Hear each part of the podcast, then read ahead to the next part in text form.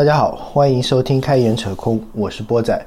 呃，今天呢，波仔又要跟大家扯一扯关于那个面试的事情啊。为什么又回到了这个话题呢？因为波仔最近刚好又开始找工作了，然后呢，嗯，我把我面试过程中的一些问题进行了一些记录和总结啊。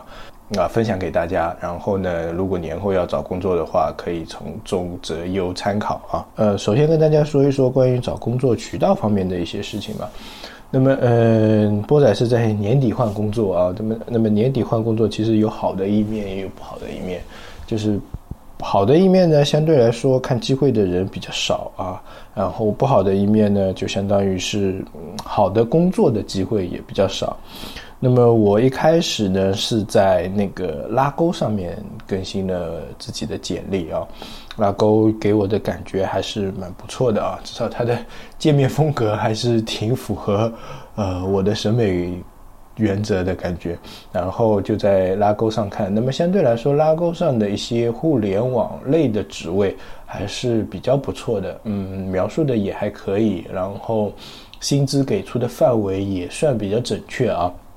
虽然也不乏一些公司写的十五到三十这么一个大的区间啊，但是呢，总的来说，呃，没有像别的网站那么浮躁，或者说，呃，那么不准确啊，相对来说还是比较准确的。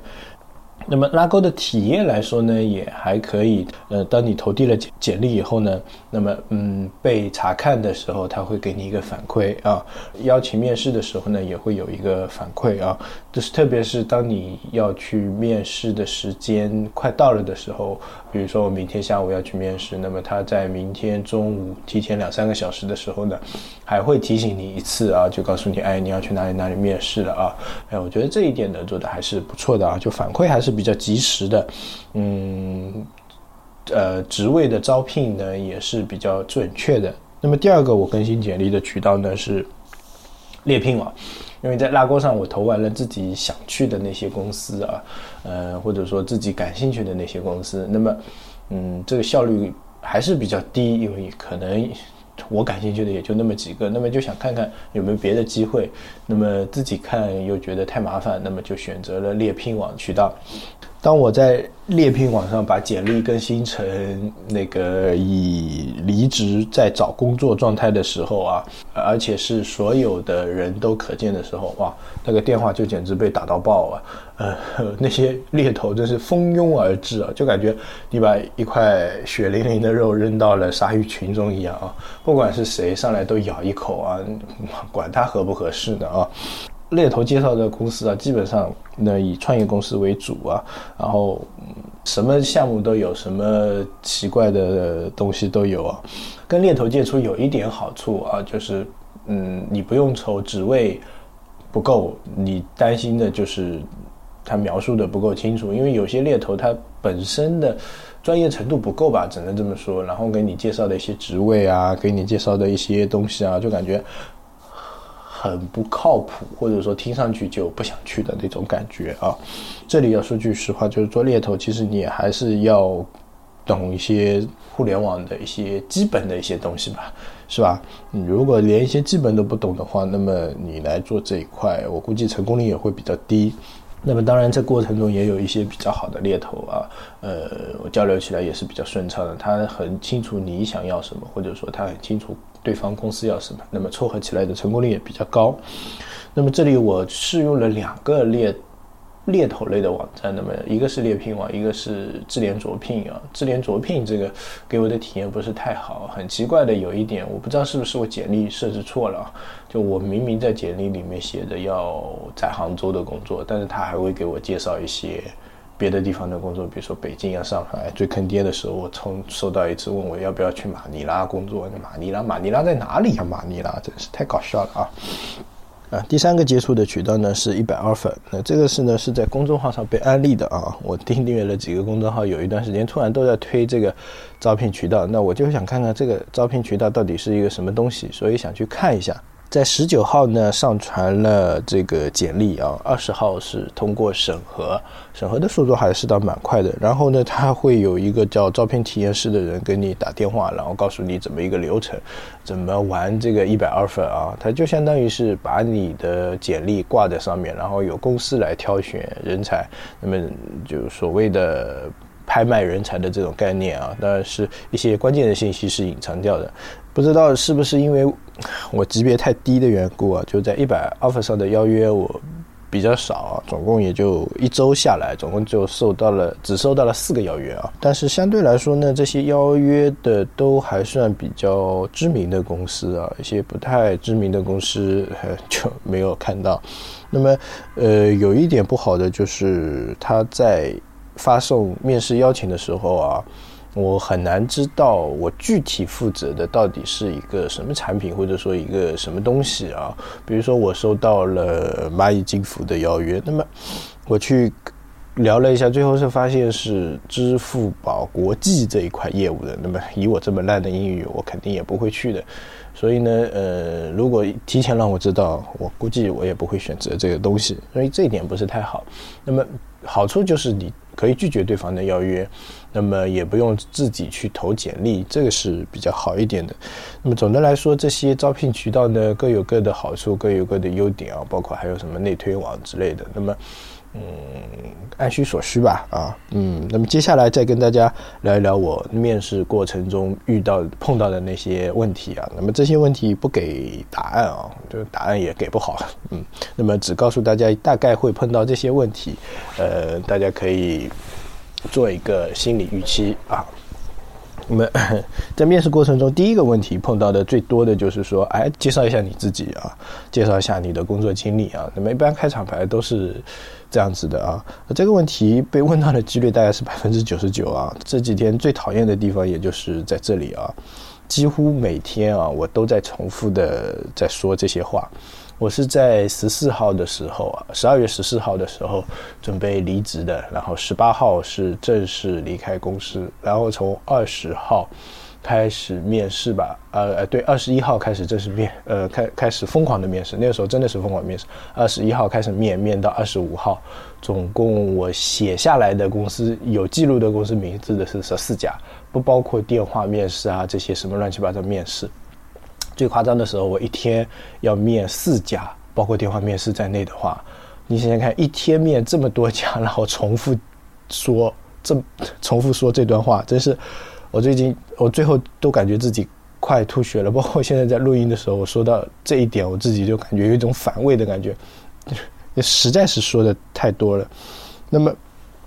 这个问题其实要回答呢，其实挺好回答的啊。重要点呢就在于怎么言简意赅的把自己做过的一些事情重复一下啊，顺带突出一下自己的作用。那么，呃，最好呢就是你在描述自己的时候有一些啊数字类型的、数据类型的东西，能证明自己的价值啊。比如说那个什么什么，我送啊，你做了什么什么功能，那么什么收入啊、UV 啊、PV 啊这种能提升，那么最好啊。那么，呃，应届生可能在这里会比较吃亏一点啊，因为他没有太多的经历可以说，最多的就是实习、学习的经历啊。那么可以说说，呃，你学习上面的一些成就啊，什么奖学金也可以说，然后什么你学校，呃，去参加什么实习这种都可以说。那么如果这些都没得好说，那你就说自己那个考试考的怎么样啊？就比如说，呃，我就说过一一句，就是我在学校里学的是最好的 C，啊，我说我考试考九十八分。啊，那么这个可能说明不了什么，但是呢，总比没有的要好一点啊。第二类问题呢，是你上一份工作取得的成就和你上一份工作离开的原因啊这一类。那么，嗯。这一类的话，一般的话，如果是产品经呃产品总监或者说产品类的人面你的话呢，会问你上一份工作取得的成就啊，或者上一份工作你做出了什么贡献，这一类问题会多一点。HR 们一般都会问你离开原因，有时候两个都会问。这里面啊，我个人觉得就是要实话实说，可以稍微美化一下自己做过的事情，但是呃，也不要过分的夸大其词。咱们做事情还是诚意最重要啊。歪门邪道的一些东西呢，就算了，那么说到成就，跟上呃刚才说的其实一样的，有第三方的数据那是最好的啊，比如说有门上的数据啊，或者说啊你你登报了，你见报了，或者说怎样，那么这是最好的一个事事情啊。那么第三个问题他们会问，就你怎么看待产品经理，或者说你怎么定位自己，或者说你认为产品经理是什么？这个在我们节目里面可能说到的会最多。那么每个职位或者每个人对产品经理的理解都不一样啊。呃，如果大家想要听什么是产品经理的话，可以听我们前面的一些节目。那么这里面要注意的一点，我个人觉得就是，呃，你去面试之前最好准备好一套自己的说辞，就是你认为觉得，哎，这个产品。产品经理是一个什么东西？那么可以是引经据典的，也可以是引经据典加自我理解吧。关键在于你要能自圆其说，要圆得回来啊！你说你自己对产品经理的理解都圆不回来，那么这个就肯定是糟糕的啊。那么第四个问题会问到一些实际的技能，比如说呃需求相关的问题啊。需求相关的问题有很多，比如说呃你怎么调研需求，或者说你怎么做需求分析啊？你说需求的优先级怎么排定，需求怎么跟踪等等，都会被问到。呃，其中在前面的节目中，我们讲过需求分析实战和需求优先级排定，大家可以自行搜索。但是，这也是我们的一家之言啊，建议大家大家多去知乎上看看啊。那么，除了一些常规的方法论，还有一些实际的问题啊。这个时候考验大家的就是一个临场反应的能力啊。比如波仔在面试过程中就碰到一个问题，就说：“哎，有一栋大厦要建一个室内游泳池。”啊，有这样一个需求，请问你怎么做啊？那么大家可以自己想一想啊。呃，总的来说，这一类问题就是呃，大家要平时有一点积累啊。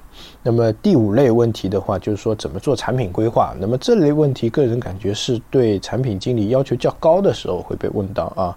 产品新人个人感觉是不大会被问到这个问题啊。那么其实这也算是一个高级产品经理和一个初级产品经理的一个分水岭啊。那么首先大家要了解，产品规划其实不是功能规划啊。你光会说，哎，这个版本不会不做什么，下个版本做什么。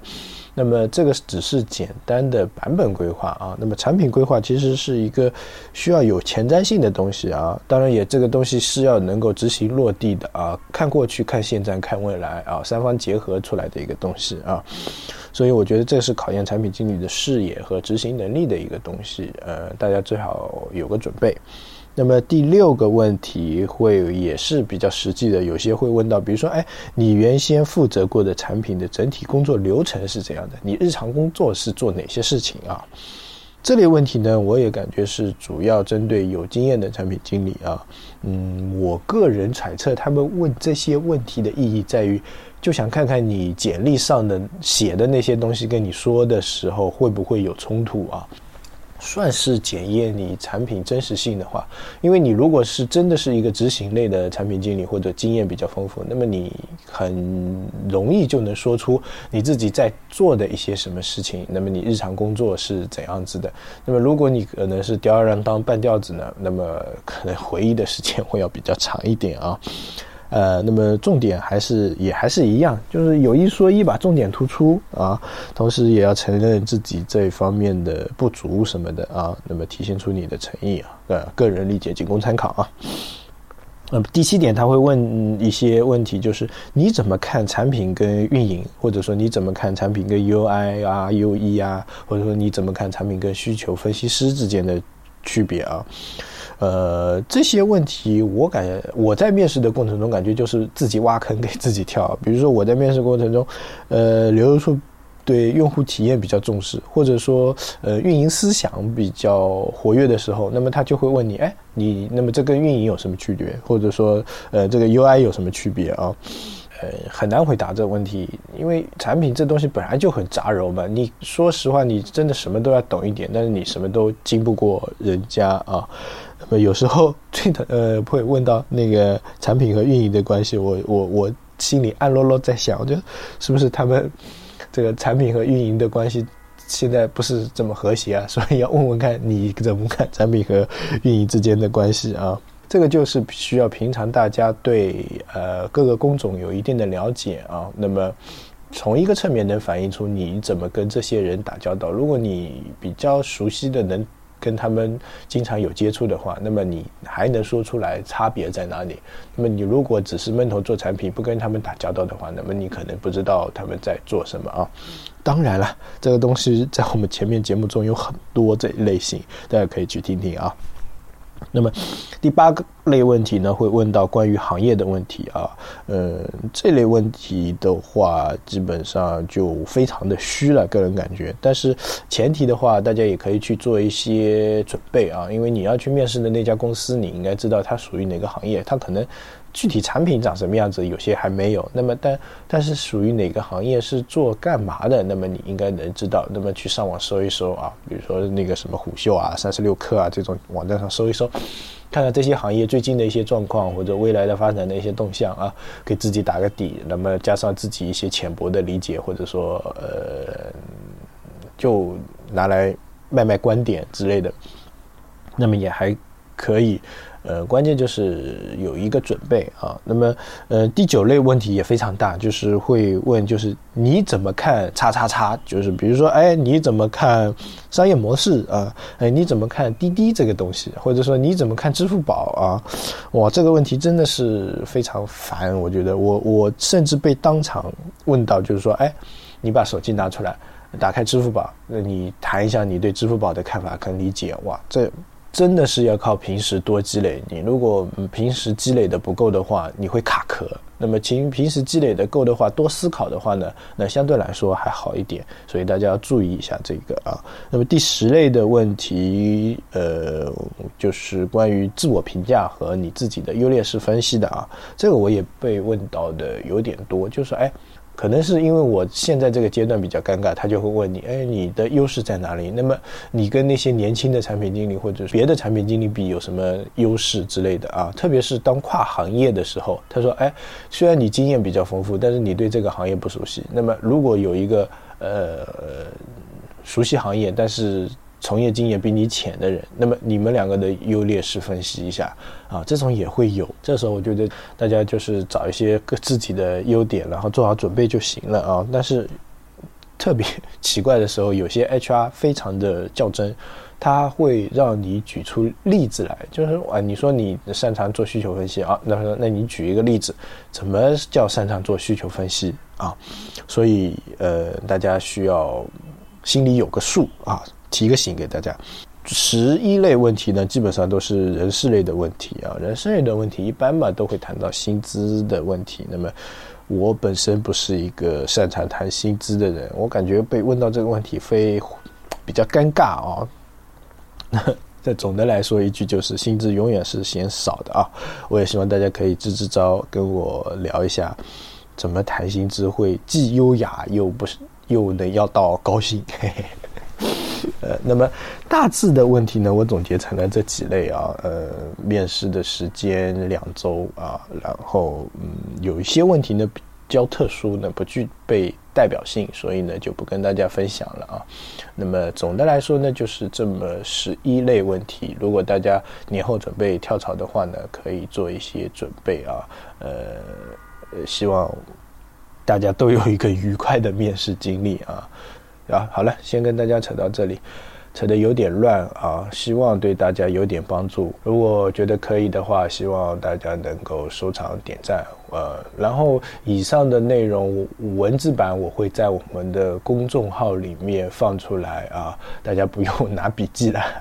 那个，嗯，公众号是开眼扯空拼音全拼，或者说搜中文应该也能搜得到我们啊。